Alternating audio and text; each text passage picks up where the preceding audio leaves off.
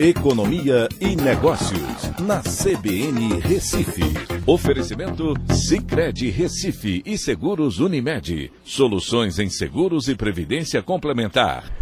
Olá, amigos, tudo bem? No podcast de hoje eu vou falar sobre a inflação que já está abaixo de 10%.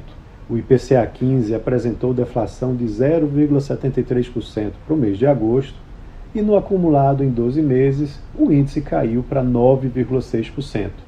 Essa foi a maior queda de toda a série histórica iniciada em novembro de 91 pelo IBGE.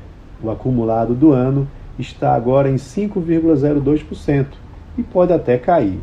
Entenda melhor, essa é a primeira vez no ano que o acumulado de 12 meses do IPCA 15 fica abaixo de 10%.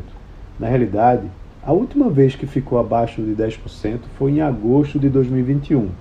De lá para cá, a pressão inflacionária fez com que o índice ficasse mais do que o dobro do teto da meta de inflação definida pelo Banco Central, que é de 5% para 2022. A gasolina foi o principal item que influenciou a queda, sendo responsável sozinha por um impacto de menos 1,07 ponto percentual. Dos nove grupos pesquisados, três apresentaram deflação no período.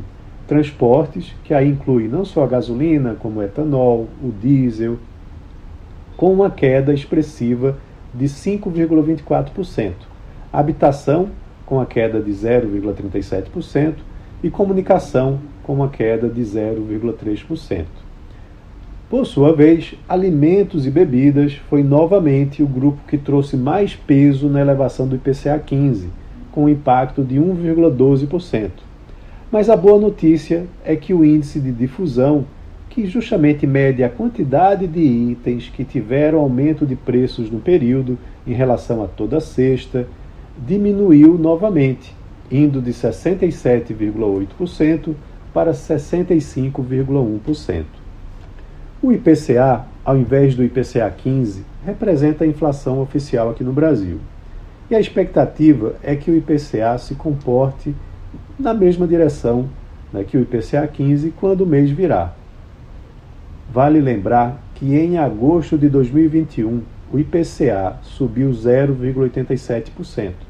Então, caso venha a cair 0,73% em agosto desse ano, igual ao PCA 15, o acumulado em 12 meses vai cair para 8,47%.